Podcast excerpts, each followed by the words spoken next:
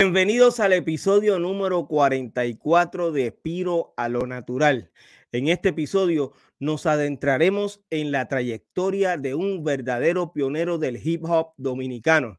Nacido en San Pedro de Macorís, República Dominicana, Europides Chalas Santiago, conocido artísticamente como Eury Uzi, ha dejado una huella en la escena musical como rapero, compositor y productor su incursión en el tema de merengue, merengue house rap, junto a DJ Carnita Mix, marcaron el inicio de una carrera llena de invasión y colaboración memorable. Prepárense para un viaje a través de la historia del rap dominicano de la mano de Eury Uzi. Saludos, Eury. Saludos, hermano mío. Oye, qué placer estar contigo. Gracias, gracias, hermano. Y tan admirado como tú, como tú gracias, brother. hiciste en aquellos tiempos tanta música buena. Igualmente, brother, de verdad que sí. Eh, tú has sido continuamente mencionado, no solamente por tus colegas, sino por los seguidores de la historia del rap a nivel mundial. Eh, son muchos los que en los últimos tres años me han hablado sobre tu trayectoria y que eres uno de los pioneros del rap dominicano. Yo quisiera que comenzáramos hablando de ese comienzo de Eury Uzi en la escena del hip hop. Eh, me gustaría que lo primero que me dijeras es eh, tu nombre completo, que entiendo que lo mencioné bien, ¿verdad? Más o menos, más o menos. Más o menos. y entonces me diga cómo surge el nombre de Eury Uzi. Bueno, el nombre mío es un nombre griego, Eurípides Chalas. Entonces, Eurípides. ajá, a mi mamá no le gustaba porque fue mi papá que me lo puso. Ajá. Y mi mamá dijo, no, te vamos a decir Eury, y lo cortó. Entonces, eh, bueno, todo el mundo me conoce por Eury poca gente por mi nombre normal. Y lo de Uzi viene a raíz de aquello tiempo cuando empezado el rap con Vivas y eso. Yo me llamaba Eury en sí. Y le digo yo a Bombón, pero a todo el mundo tiene en sí. Hasta tú tienes en sí, yo no quiero en sí. Y me dice, pues búscate otro nombre. Y había una pistolita que debe ser de juguete. Y dice, mira, es una Uzi. Digo, ah, pues vamos a Uzi, porque así también como en sí Uzi, eso rima con las canciones que ya tenemos. y ahí se cambió, pero no fue realmente por porque sea de que violento, nada de ese tipo de cosas. Fue más una cosa por rima que otra cosa. Excelente. Eh, hay un gran colaborador de, del canal de las leyendas. Su nombre es eh, Alexis Fabricio a.k.a. el viejo Alca, y él siempre, cuando me habla de la historia del rap dominicano, que es muy interesado en esa historia, en una ocasión logré entrevistar a, Dani Colonial y, me habló de ti también en esa entrevista. Eh, siempre menciona eh, el viejo Alca tu nombre y el de varios eh, colegas tuyos como Ito y Gami. Eh, muy duro, muy duro, mi hermano. Eh, de todos estos raperos que se mencionan dentro de la escena del rap dominicano, allá para la época de los años 80, todos comenzaron al mismo tiempo o nadie supo quién fue el que trajo esa, esa idea o, ese, ese flow a, a República Dominicana ¿O tú sabes quién fue el que trajo el rap dominicano? Bueno, yo te puedo decir que a mí quien me inculca eso de rap, pero no, o sea, no es una forma de que tú vas a esto, no. Lo hallé interesante. Eh, a mí quien me, eh, muestra eso es Bon en sí. Su nombre era Osvaldo David González. Él era hijo de un fundador cuando empezó la New York Bank, no recuerdo el nombre del papá. Y él me habló de eso y tenía mucho cassette. Y, o sea, me interesó. Pero ya cuando eh, empezamos nosotros a hacer rap, ya yo había visto grupos en la televisión, en, en los programas, tú sabes que de esos programas de sábado y cosas así. Yo ya había visto un grupo que se llama Western Force, ahí estaba Ucho, que hacía los bipas, Eliezer, estaba Fausto Don Jay, había más grupos, como Rafa, ¿cómo se llama?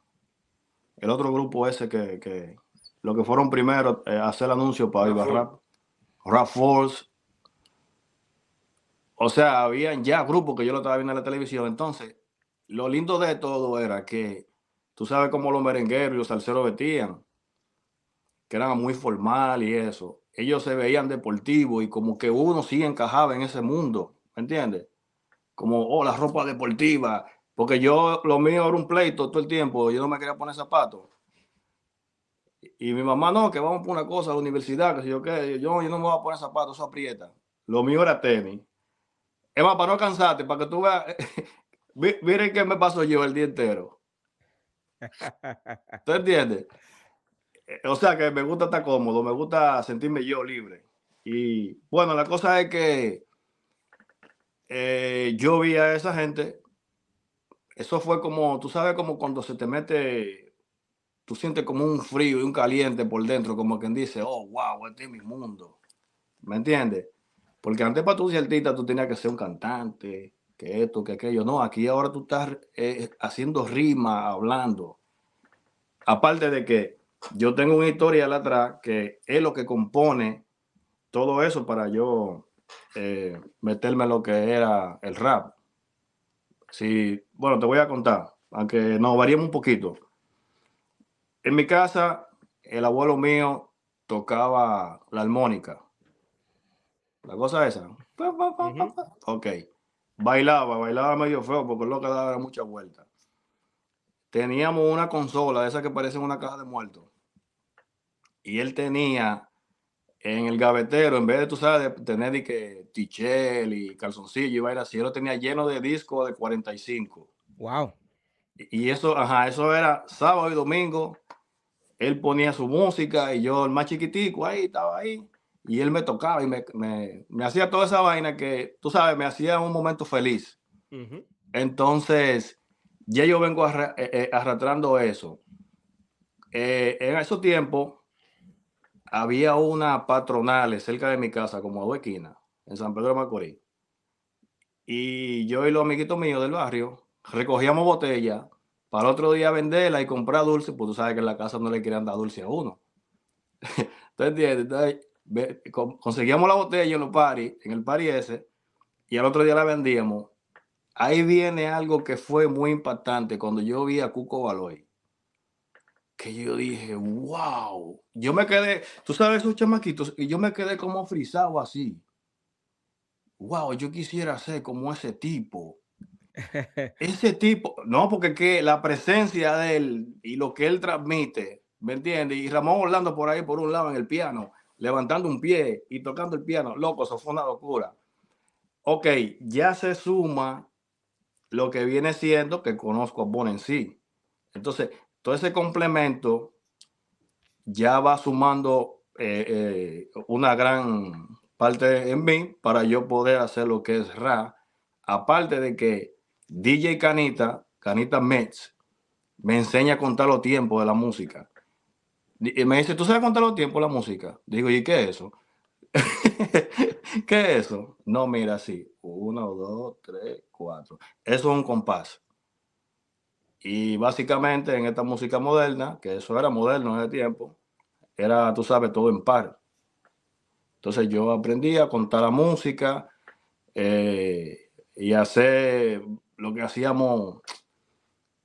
me lo enseñó Bon, a coger los beats en un doble casetera con un pedacito, pum, pum, pa, y a veces sonaba hasta el sonidito de la pausa y que y, y armándolo, armándolo y metiéndole otros beats y variando hasta que se armaba una base para hacer una, canción. Ok, pero entonces eh, eso fue en los años 80. Eso fue 87. Después vino Viva Rap 89, estuvimos ahí. Ok, pero entonces tú comienzas en el rap en el año 1987. 87. Y entonces, antes de que tú comenzaras, me estás hablando de, un MC, eh, Bon MC. Bon MC, sí. Bone. Eh, Born, sí, Born. Born, Born, ok. Born, sí. Yo pido mil disculpas porque eh, al principio mencioné tu nombre eh, mal, erróneamente. No, no, no, tranquilo. Y al, igual que me acabas de mencionar a DJ Canita, yo dije Carnita. Y es que básicamente, a base de la, de la información que me envía tu equipo de trabajo, pues mi equipo de producción pues eh, comete un error, pero eh, pedimos mil disculpas eh, para DJ y Canita, de verdad que sí, saludo donde esté y espero que podamos conversar en algún momento dado. Además, eh, estuve hablando hace un rato con DJ Rafa, que está contigo ahí. Sí, mi hermano. Esperamos tenerlo también aquí en algún momento dado. gracias por eso. Ok, en el año 1987 ya el rap había llegado a República Dominicana. No sabemos exactamente en qué año fue que llegó el rap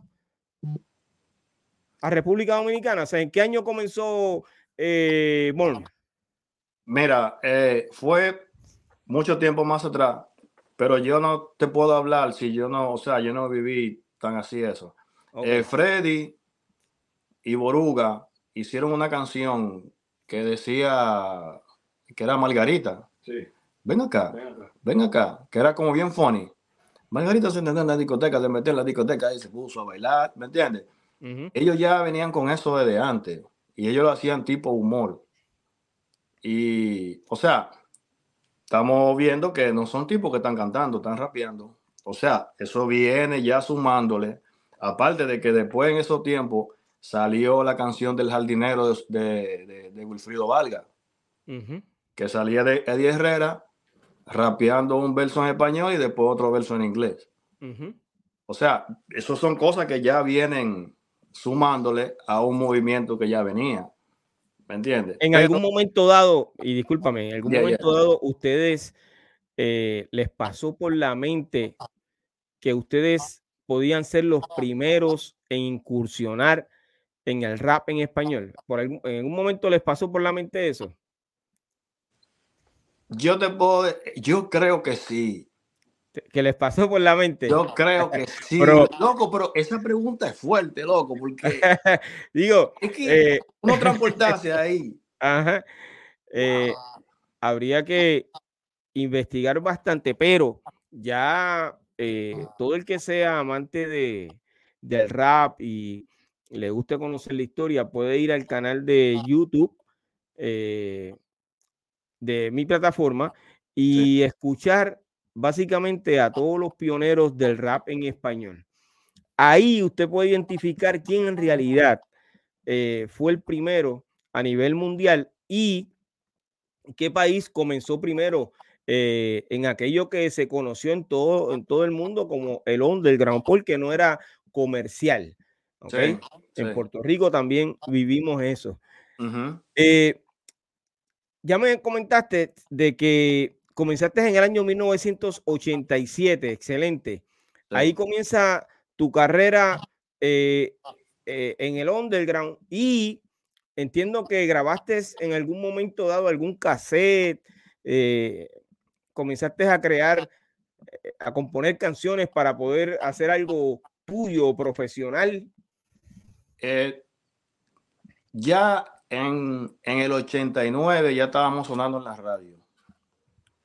En, el, 1989, ¿tú sonabas en la radio con qué canción? No, estábamos sonando porque yo pertenecía al grupo BNCP, que ese era el grupo de Bon C, que, eh, o sea, éramos él y yo.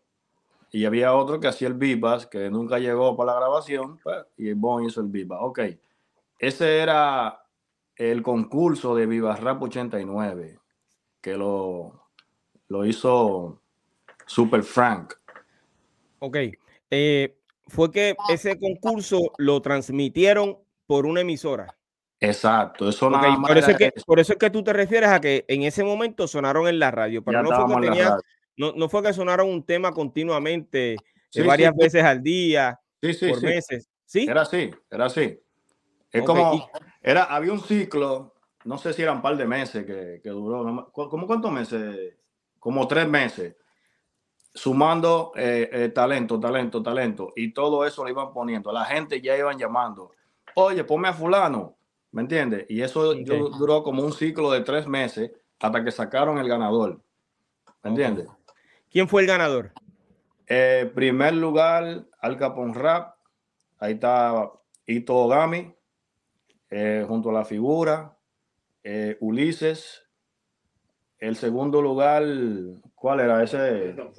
Ajá, Western Ford, que ahí, ahí estaba Ucho de los tipos que yo te estoy diciendo que yo vi en televisión, ahí estaba Ucho, Fausto y Eliezer. Y el tercer lugar fue para Cool Criminal. Que, eh, ¿Cómo se llamaba Pablo? Pablo Co. Y no sé si ahí estaba Jonás también. Jonás. Jonás Muti. Eh, si habían otros, o sea, habían más, pero no recuerdo el nombre. Esos fueron los lugares, primero, segundo y tercero. Y cada uno de, ellos sonó tres meses en la radio. Exacto, como decimos nosotros, sin pagar ni uno. Ok. Y la eh, gente llamando. Sonaron en la radio, pero esa grabación que estaban sonando en esa emisora era profesional. O sea, que ustedes visitaron un, un estudio de grabación. No, era el mismo estudio de la estación de radio. Ahí era donde grababan. Sí era como de cuatro canales. Me acuerdo yo que eh, Peralta, ¿cómo se llamaba? No recuerdo. Yache, el, que, el ingeniero, me se me ha olvidado. Él decía, ok, yo lo que hay. Aquí nada más hay cuatro canales. En uno, tírate una base del Big Bass. Pum, pum. Ok, ya se grabó. Después vamos a tirar los rap. Pam, pam. Y uno pase de que, uh, y cositas así. Y tirar palabritas. Ya. Que era más que suficiente, ¿me entiendes? Para ese tiempo. Y se usaban esos cuatro canales y eran de la cinta esa de... Eran las finitas, no eran las de, la, dos pulgadas, eran las finitas. Eh, que eran como ese finito. Y ahí en ese, en ese, en el mismo estudio de la estación de radio, se, se grababan todos esos, todos esos temas. Todos. O sea que magia eso. En esa época esa emisora estaba pegada. Pero Mira, muchacho, súper. Oye, que todo el mundo escuchaba eso. Dime cuál era esa emisora. Eh, Viva, FM. ¿Cuál era el número, Rafa? No recuerdo, pero no recuerdo. Ok, eh, no me acuerdo el número, no nos acordamos el número, pero era Viva FM. Con decirte que el cierre del concurso fue... 10 mil personas bajo lluvia. Exacto, 10 mil personas, full, full, full, que llegaban, a la calle, eso era al aire libre. Bajo lluvia, cantó Josie Esteban y la chica del canja. Cuando estaba mirando, y loco, eso era así y lloviendo. Era una cosa que e se veía feo. En ese evento. yeah e, en ese evento, el último día, o la final, para decir quién fue el ganador, eh, tocó también eh, Esteban y la Patrulla 15. Sí. Ok, o sea que, eh, pero entonces, ¿ustedes le adjudican ese éxito de ese evento a que tocó eh, Esteban o al rap? Al rap, porque era un movimiento nuevo, fresco. Y tú sabes, ya todo el mundo está acostumbrado, ok, merengue, ok, salsa, está bien. ¿Me entiendes? Ya es algo común. Pero estos tipos, oye lo que hacen, ¿me entiendes? Era, una magia, loco. Es como lo de lo que estamos, estábamos hablando, la, época de oro. ¿Me entiendes? A, a, los años 80 se le conoce como la época de oro. Óyeme, todo el mundo se refiere a la vieja escuela de esa forma, de verdad que sí. Eh, debe ser un privilegio para todos aquellos que participaron de, ese comienzo del rap eh, en cada país, en su país. Sí, sí, en cada país. Cada país así. historia. Tú sabes, tengo una curiosidad que quiero, te quiero preguntar, porque tú sabes que eh, tú eres un pionero que imagínate. Bueno, dependiendo cuál sea la pregunta, ¿está bien? dependiendo cuál sea la pregunta, adelante. Ok, eh, ¿cómo tú te hiciste para tú poder grabar un producto así con, porque tú estabas en primera calidad? Sí, nosotros, eh, mi primera grabación profesional la, hice junto a DJ Eri, que es el fundador de la industria. Sí, eh, sí. Donde participaba Polaco, MC Ceja y demás. Pero con quien comienza DJ Eric es conmigo. Wow, en los años 80. Nosotros grabamos ese, ese eh, nuestro, nuestra primera grabación profesional se, se hizo en el estudio de Pedro Rivera Toledo aquí en Puerto Rico. Wow. Un estudio Grandes Liga que eh, precisamente en ese estudio era que grababan el Yossi Esteban y la Patrulla 15, para que tú sepas, en ese mismo estudio era que grababan ellos. Eh, tú, saliste con una calidad que, porque mira cómo grabamos nosotros. Después de, de ese concurso, ya no podemos grabar en esa emisora porque se acabó el concurso. Okay. ¿Entiendes? Entonces nosotros cogíamos un doble casete, ah, bueno, aparte de que yo agarraba y editaba los beats, Tribu Rebelde, éramos cinco cuando empezamos y había que poner un beat a cada quien. Yo ya eh, iba preparando todo y en la casa de, de Junior Perfil Místico teníamos un microfonito, ¿tú sabes eso de platanero? como eh, de lo que salen en la calle, vendo esto, vendo que sigo acá, vendo que sigo cuando, dejo chiquitico. Ajá. Un microfonito de eso que lo colgábamos del techo, así. Y ahí grabábamos de un casetera para otro. Después agarrábamos, cogíamos el otro casetero y poníamos otro cassette nuevo. Y encima de eso era como que le vamos a meter otro canal. Y ahí le hacíamos los refuerzos. Wow. O sea, eh, era como que yo creo que la pregunta. Sí, no, pero fíjate, eh, porque yo te hablé de, mi primera eh, experiencia grabando profesional, pero también pertenecí a, al underground. Eh, y nosotros pues grabamos de esa misma forma en el estudio de DJ Eri, lo recuerdo. Pero yo me imagino que pues todos ustedes pasaron por eso mismo que tú me estás diciendo. Eh, si sonaron en la radio en el año 1989, se acaba el concurso, dejan de sonar en la radio. Ellos siguen sonando, pero ya eh, llevando con música. Ellos siguen eh, poniendo. Ok, es que ellos siguieron grabando profesionalmente. Entonces, los que pertenecían al underground, pues tuvieron que buscar la forma de, llevar su música al público. Y ahí ustedes no, estaban en lo comercial todavía. ¿Cuándo entonces exactamente es que entra Euri Uzi eh, a la industria musical como, como profesional? Este fue, bueno, ya fue muy under, muy underground fue. Pero ¿Hasta qué año? ¿Hasta qué año? Eso fue como 93, por ahí más o menos. Hasta el año 1993. Sí.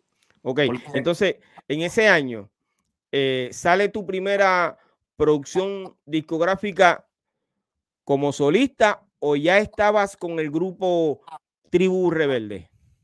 Eh, no, ya tribu, yo estaba con Tribu Rebelde hace tiempo. Y ya, tú sabes, era eso era un formato underground, eso era calle, calle.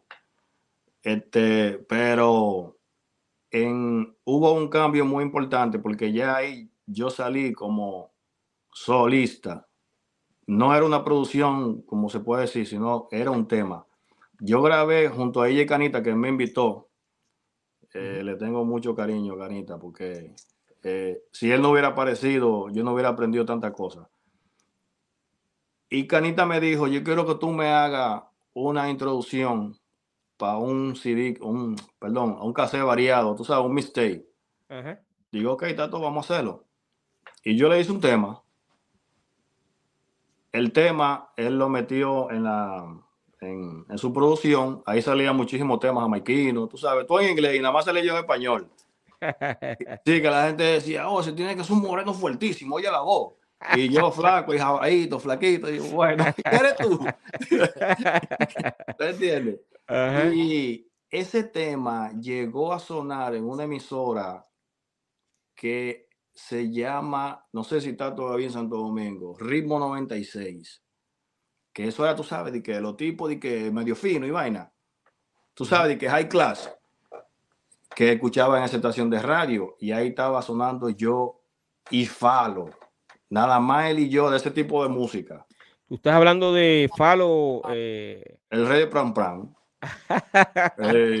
Saludos a Falo, seguro que sí. O sea que ya Falo sonaba en, República Dominicana. ¿En qué año? Eso ya venía siendo 93 por ahí.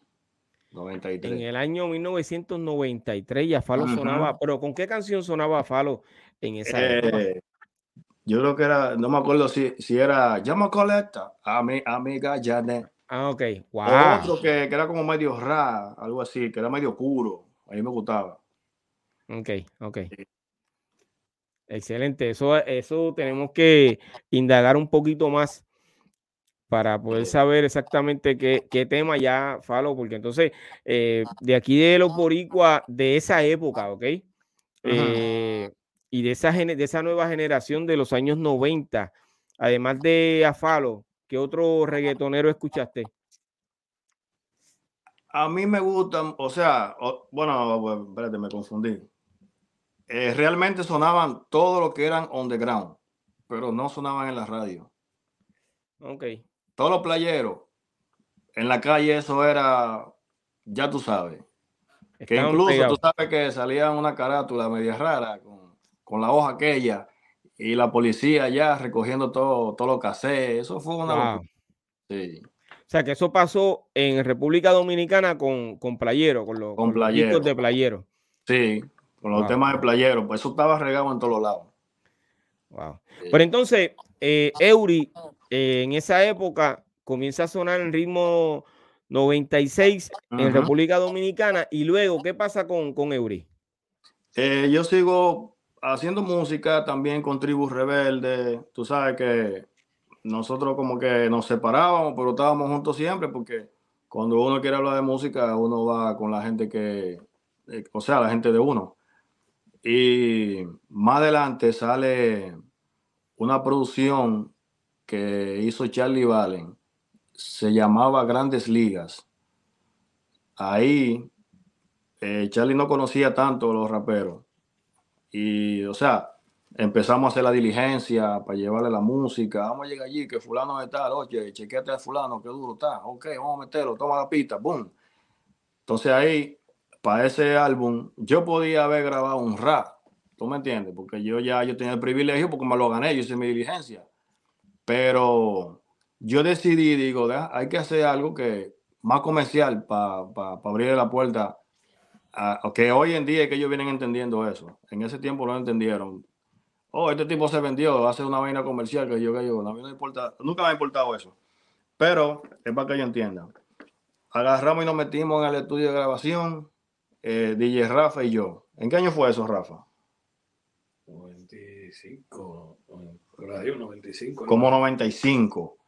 Bueno, nos metemos en el estudio. En una hora nos llevaron, la, eh, o sea, ahí estaba la instrumental, que era como lo que se puede decir en voz reggaetón un chinchín más rápido, es la misma vaina.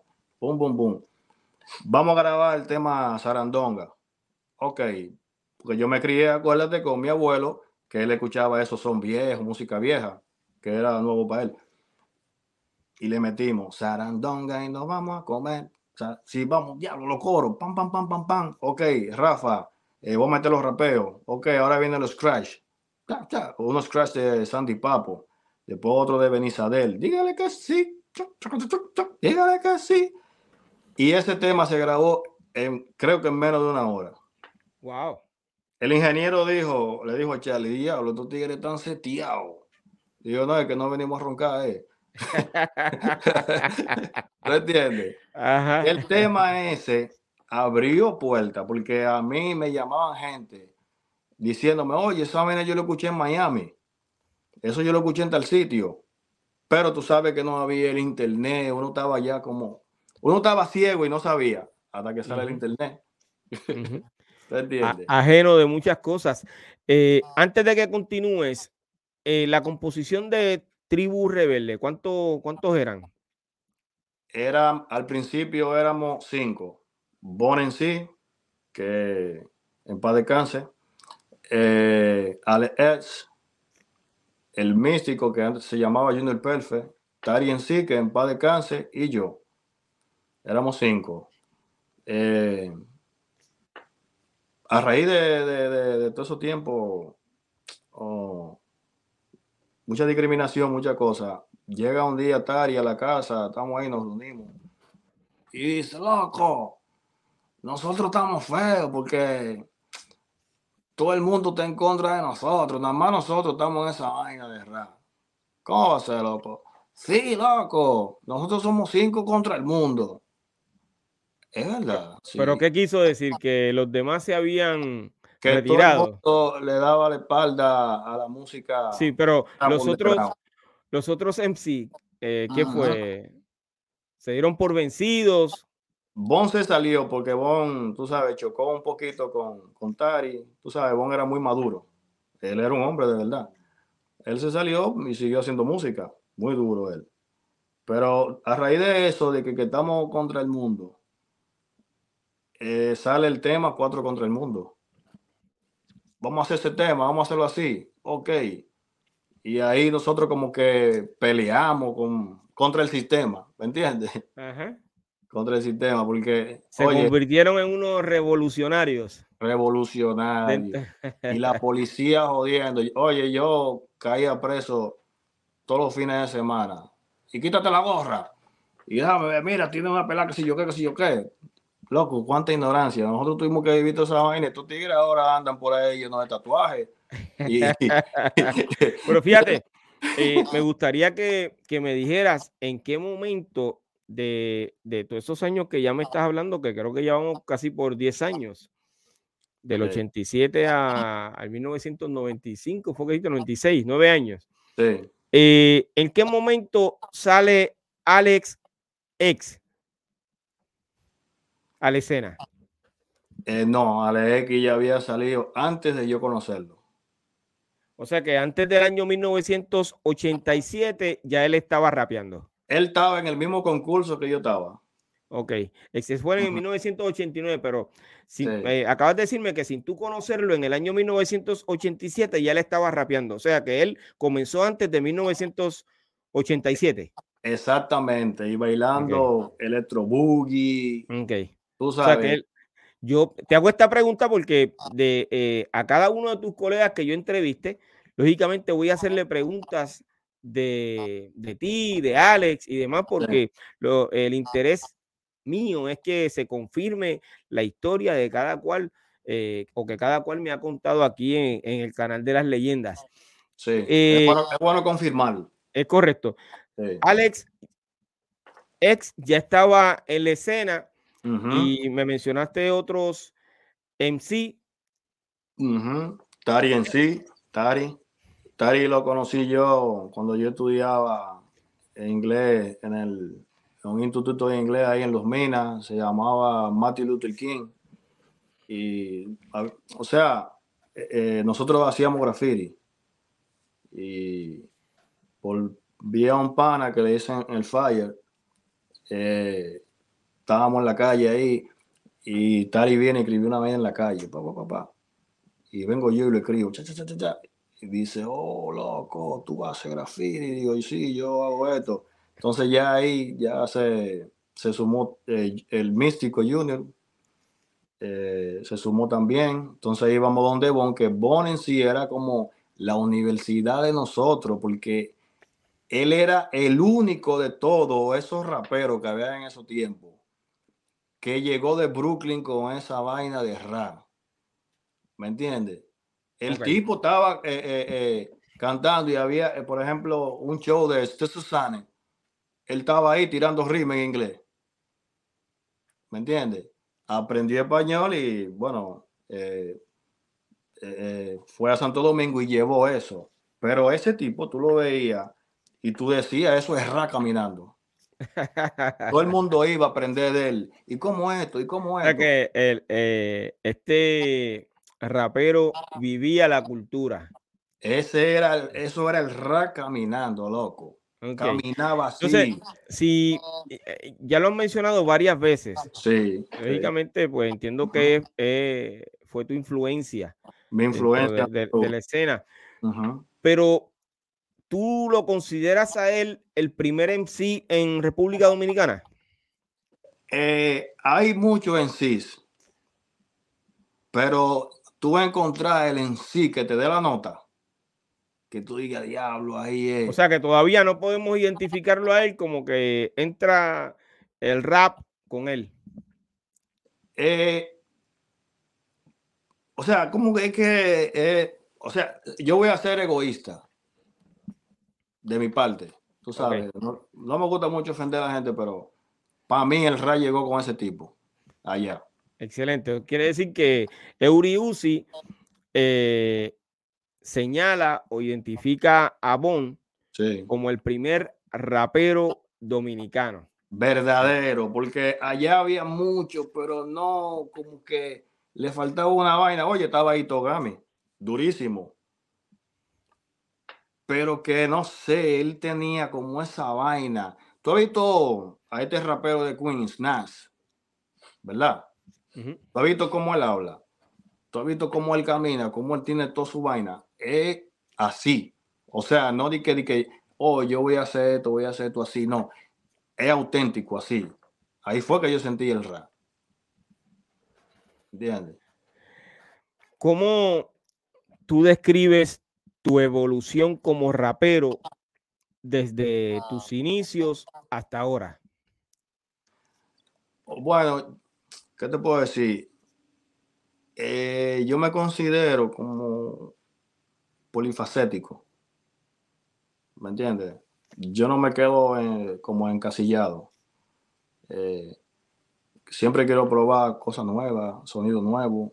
Eh, un ritmo nuevo, oh, qué bacano, lo que me debo es como una nota, ¿me entiendes?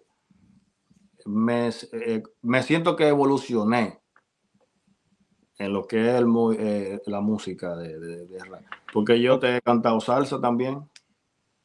Ok, o sea que eh, te consideras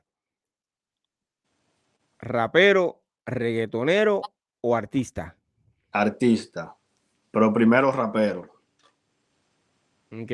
Cuando dices, artista, y, pero primero rapero, en algún momento dado, estos eh, puristas de la cultura hip hop te han señalado porque tú has grabado eh, rap con otros ritmos que no sea eh, el boom bap o, o, el hip hop underground.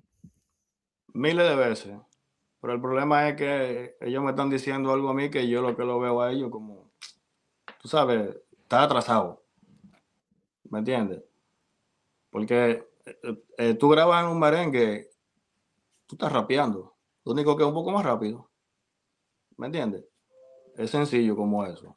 Esa, esa, eh, ese, ese comentario que en algún momento dado te tienen que haber hecho ellos te molestó, acabas de decir que lo ignoraste, pero imagino que te, está persiguiendo porque eh, eh, tienes que tener algún colega o amigo que es purista de verdad, que tiene que estarte diciendo, nada, tú no eres rapero, tú eres más este reggaetonero que rapero, o, o, salsero que rapero.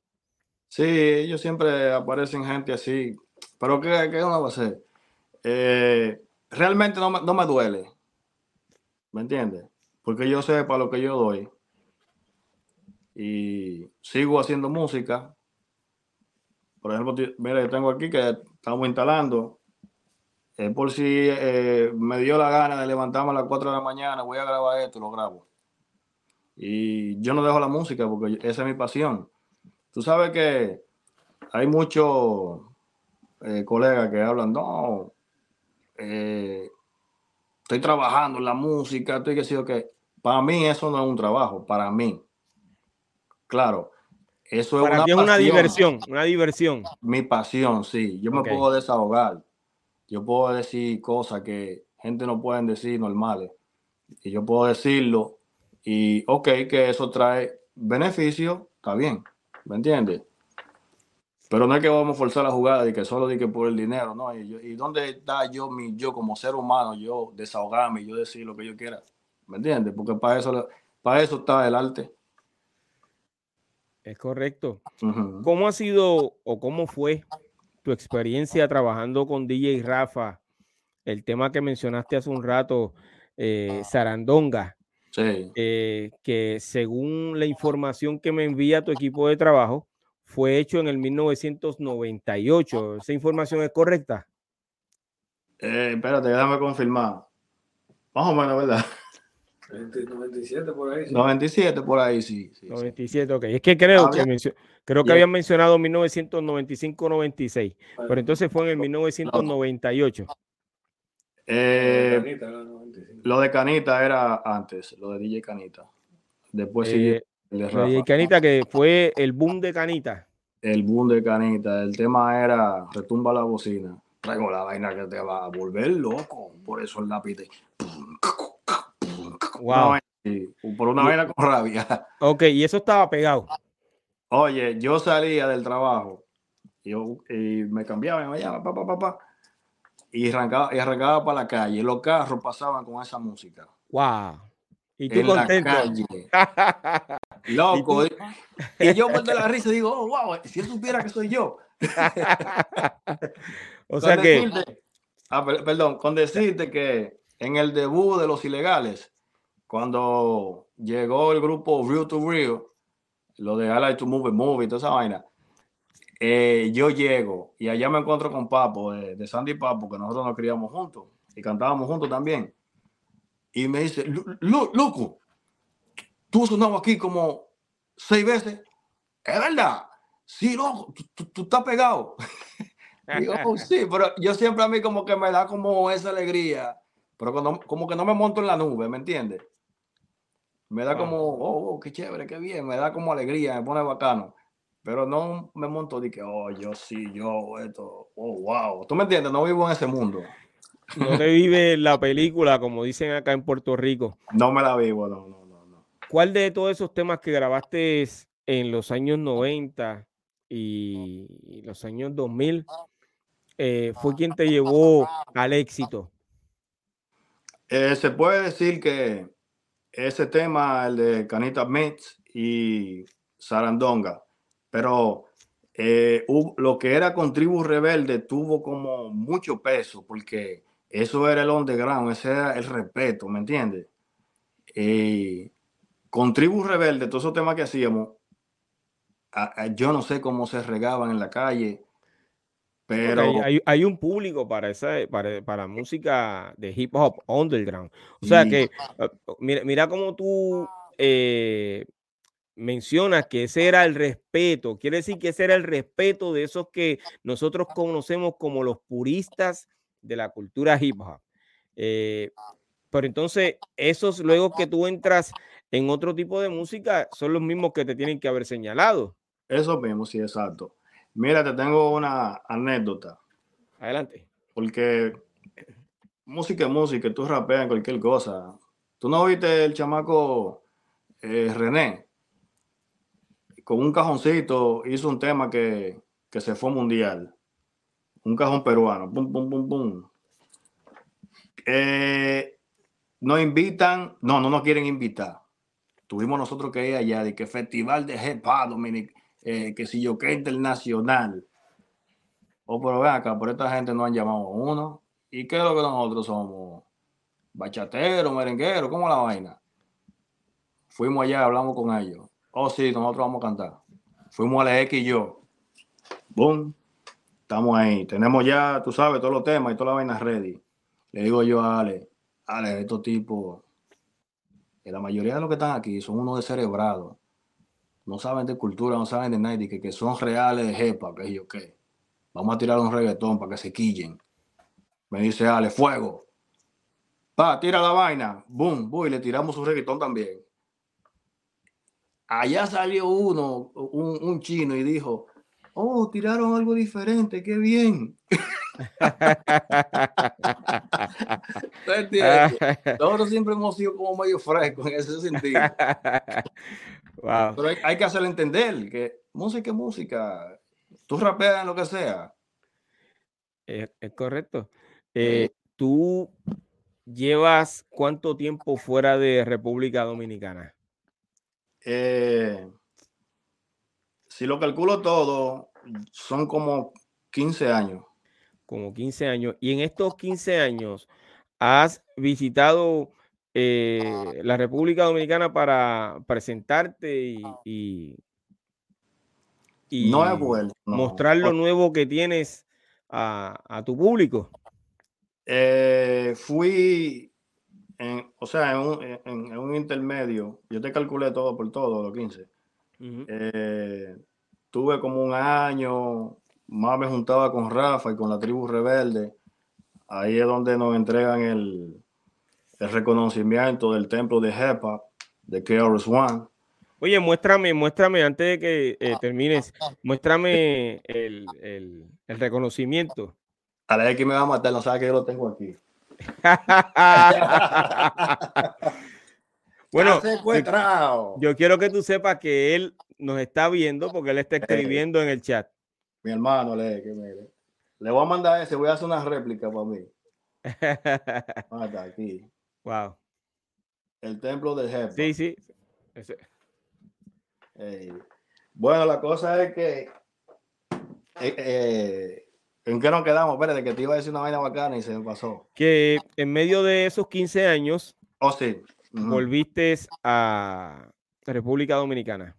Sí, pero ya estábamos más trabajando eh, música, porque ya la movida estaba cambiando mucho y había mucha gente que nos tomó odio, gente que uno ni conoce. No sé por qué. Eh, luego vengo acá a Estados Unidos y me he quedado aquí tranquilo. Eh, desde los años. 90 hasta el presente, ¿lograste presentarte en algún otro país? Eh, yo estuve cantando mucho, mucho, mucho en Argentina, porque estuve viviendo allá. Estuve en Paraguay, estuve también en Brasil. Eh, o sea, no Brasil, el Brasil que conoce la gente, que es Río de Janeiro y todo eso. Era, es más frontera con Paraguay y Argentina. Eh, yo he entrevistado a, algunos raperos que están allí. Eh, que están allí en ese lugar donde tú acabas de mencionar eh, de Brasil. Ok, cuando, has, cuando regresaste a, República Dominicana o, lo que te dice tu familia, si vive allí todavía, sobre cómo están tratando o apoyando a la vieja escuela del rap dominicano. ¿Qué te dicen o, o cómo tú te has sentido eh, en estos años? Bueno, realmente para mí es una vergüenza que gente hable así tan despectivamente de nosotros. Si nosotros nunca, nosotros nunca fuimos el tipo de gente de hacerle daño a nadie, ¿me entiendes? Y ellos hablar, salir en podcast diciendo, retírense ustedes, que si yo qué. Dije que no, que no tienen vergüenza, que un tipo, una serie de cosas que, a mí me da vergüenza y, porque coño, ven, nosotros derramamos en esta vaina sudor, sangre y de todo. A mí me tuvieron al matar varias veces. ¿Por qué? Porque uno se paraba en una tarima y se la montaba como es. ¿Entiendes? Entonces ya uno tenía contrario y, y ya quieren tirarle a uno y tú me entiendes, uno arriesgó su vida para que una generación ahora que no sabe nada esté opinando de esa forma. Porque si a, si apoyo vamos, eh, usted nunca me ha dado un like a mí. Entonces, a mí denme mi banda y déjenme tranquilo con mi música, que yo amo mi música. Y haga usted, haga un aporte, ayude, haga un comentario positivo, ¿me entiende? Entonces, ahora mismo en Santo Domingo nada más hablando, acabando con nosotros, pero se le va a acabar el relajo porque ya no estamos diplomáticamente, ahora estamos directamente. Fulano, cállese la boca que usted no estaba ahí. ¿Me entiende? Se le va a acabar su relajo. ¿Dónde está ocurriendo esto? Eh, yo creo que en la entrevista que le hice a, a Alex X, el hombre X, sí, sí. él mencionó a algunos podcasters. Sí. Eh, ¿Es ahí donde está ocurriendo eso? Exactamente. ¿Y por qué? ¿Cuál es la razón? Es que yo no entiendo, porque son gente que yo nunca lo he visto personalmente. ¿Me entiendes? Ok. Nunca lo he visto personalmente, yo nunca le he hecho ni un favor, ni, le he hecho daño. O sea, eh, ¿por qué hablan así? Si es para buscar sonido, ¿me entiendes? ¿O qué será? Porque ellos tienen que entender también que uno tiene hijos y los hijos ven la cosa también. ¿Y por qué dicen eso? ¿Entiendes? Tienen que pensar, tienen que eh, dejar de ser ignorantes. ¿Me entiendes? Cuando yo me metí en el rap, vos me dijo a mí, oye, oh, tú vas a ser rapero. Él me dijo a mí, tú tienes que conocer cuáles que son los que te gustan. Oh, a mí me gusta Big Daddy Kane. O tú tienes que saber lo que estaban atrás de él para cuando a ti te pregunten, tú no hables disparate. ¿Me entiendes lo que te digo? Entonces hoy hay que saber de James Brown, porque el tema de Beat Daddy Kane que hace la guitarra es amplia de James Brown. ¿Entiendes lo que te digo? Entonces, eh, eh, esta generación de ahora no, no saben y mucho menos respetan. O sea, eso está perdido. ¿Me entiendes lo que te digo? Sí, porque eh, básicamente le corresponde a estos precursores de, la música urbana eh, mencionar y reconocer la aportación de la vieja escuela claro. a, la cultura, en este caso al rap dominicano. Eh, pero quiero, yo quiero que tú sepas que eso pasa en todos los lugares. O sea, en todos sitios siempre hay alguien que, eh, omite el nombre del otro, eh, cambia la historia, buscando reconocimiento, eso pasa en todos sitios. Básicamente estamos bregando con seres humanos, con diferentes eh, comportamientos y actitudes.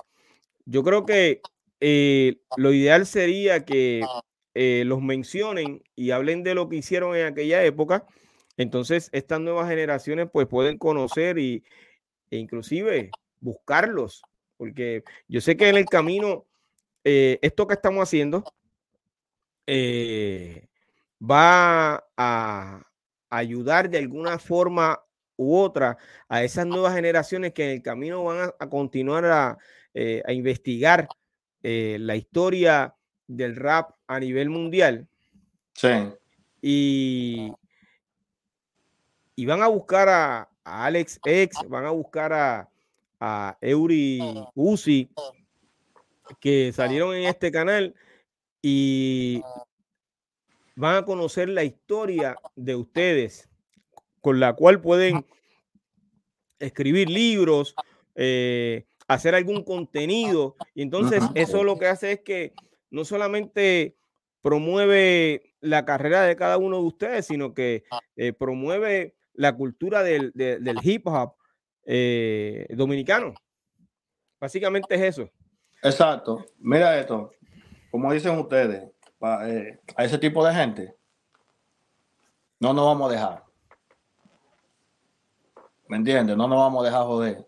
Pues nosotros, de alguna u otra forma, nosotros caímos. Eh, yo no sé si tú crees en Dios y que Él pone a la gente donde tiene que ir. Él mandó guerrilleros. Y nosotros somos los guerrilleros que estamos en esa vuelta. Y cuando usted diga algo que es mentira, se la vamos a poner ahí mismo. ¿Por qué? Porque como dice usted, no nos vamos a dejar. Excelente.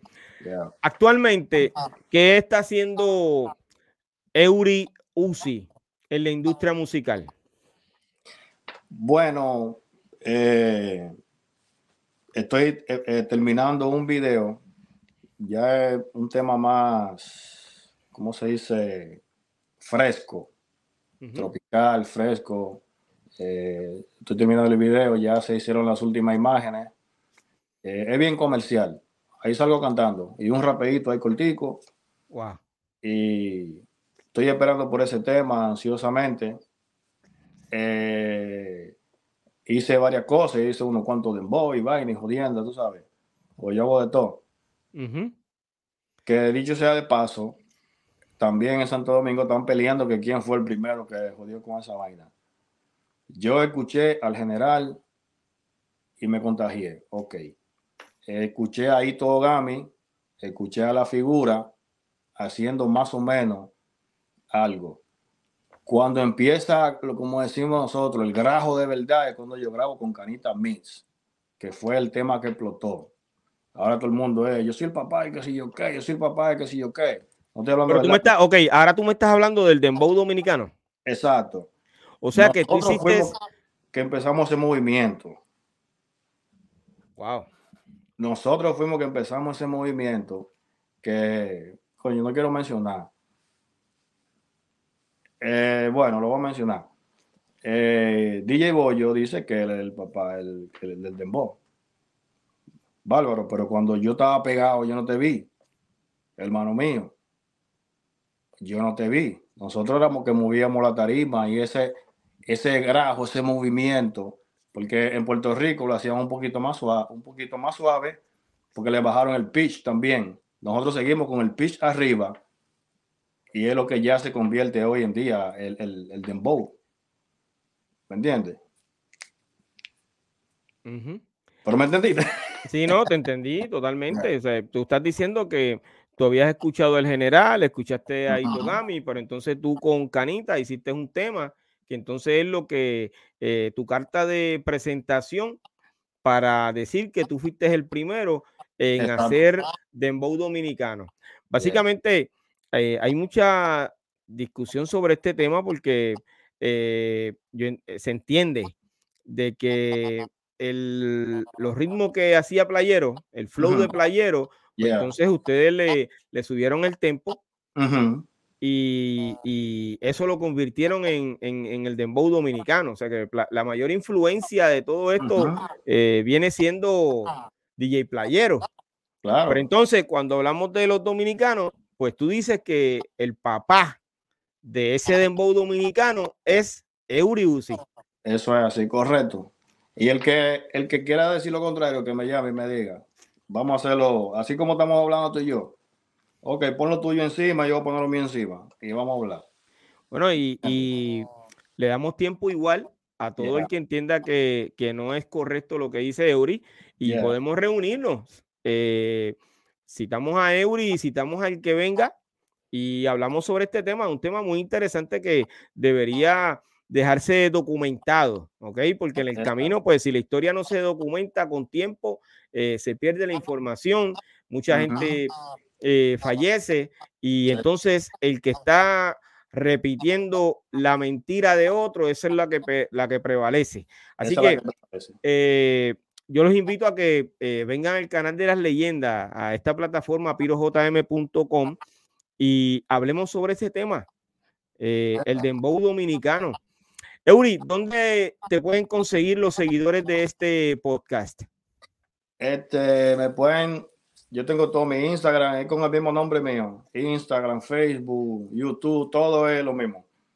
Se te consiguen como Eury Uzi. Oye, para mí ha sido un honor y un placer tenerte aquí en este canal. De verdad que sí. Eh, gracias por eh, sacar este tiempo y compartir conmigo tu historia. Yo espero que en algún momento dado podamos volver a, reunirnos nuevamente. Eh, a mí me gustaría tener aquí a, Alex, a, a Eury Uzi y dos colegas de ustedes más que en, algún momento dado los, los voy a mencionar porque me gustaría entrevistar los primeros. Y entonces, eh, que podamos hablar de, esos tiempos, de allá de en los años 80, y estén ustedes cuatro o estemos nosotros eh, conversando y, conociendo esa historia eh, más a fondo, ¿ok? Ese, esa es mi intención. Yo espero poder lograr eso en algún momento dado, ¿ok? Me debe una. Tiene que, tiene que tirarme que sea cuatro líneas de la vuelta. Ese es pronto, pronto, pronto lo hacemos, ah. pronto lo hacemos. Pero vayan al canal de, las leyendas y allí pueden escuchar todo lo que todo lo que hemos hecho. Eury, gracias nuevamente y yo te deseo mucho éxito, de verdad, en, tu carrera eh, artística. Eh, mano, que, sigan los éxitos y, y, si, como bien tú dices, eres el papá del dembow dominicano, para mí es un honor. El que, diga lo contrario, que hable conmigo. Oye, este que, te, que diga lo contrario, que hable conmigo. Y te dije mi edad, no la diga. Tranquilo. Gracias, brother. Mi respeto para ti, una leyenda real. Gracias, gracias de corazón. Así que así hemos llegado al final de este valioso episodio donde continuamos hablando sobre la historia del rap dominicano. Esta enriquecedora conversación con Eury Uzi quedó por encima, ¿ok? Así que recuerda suscribirte a nuestra plataforma para más contenido y compartir este episodio. Hasta la próxima, brother. Eury, nos vemos, brother. Adelante, bendiciones.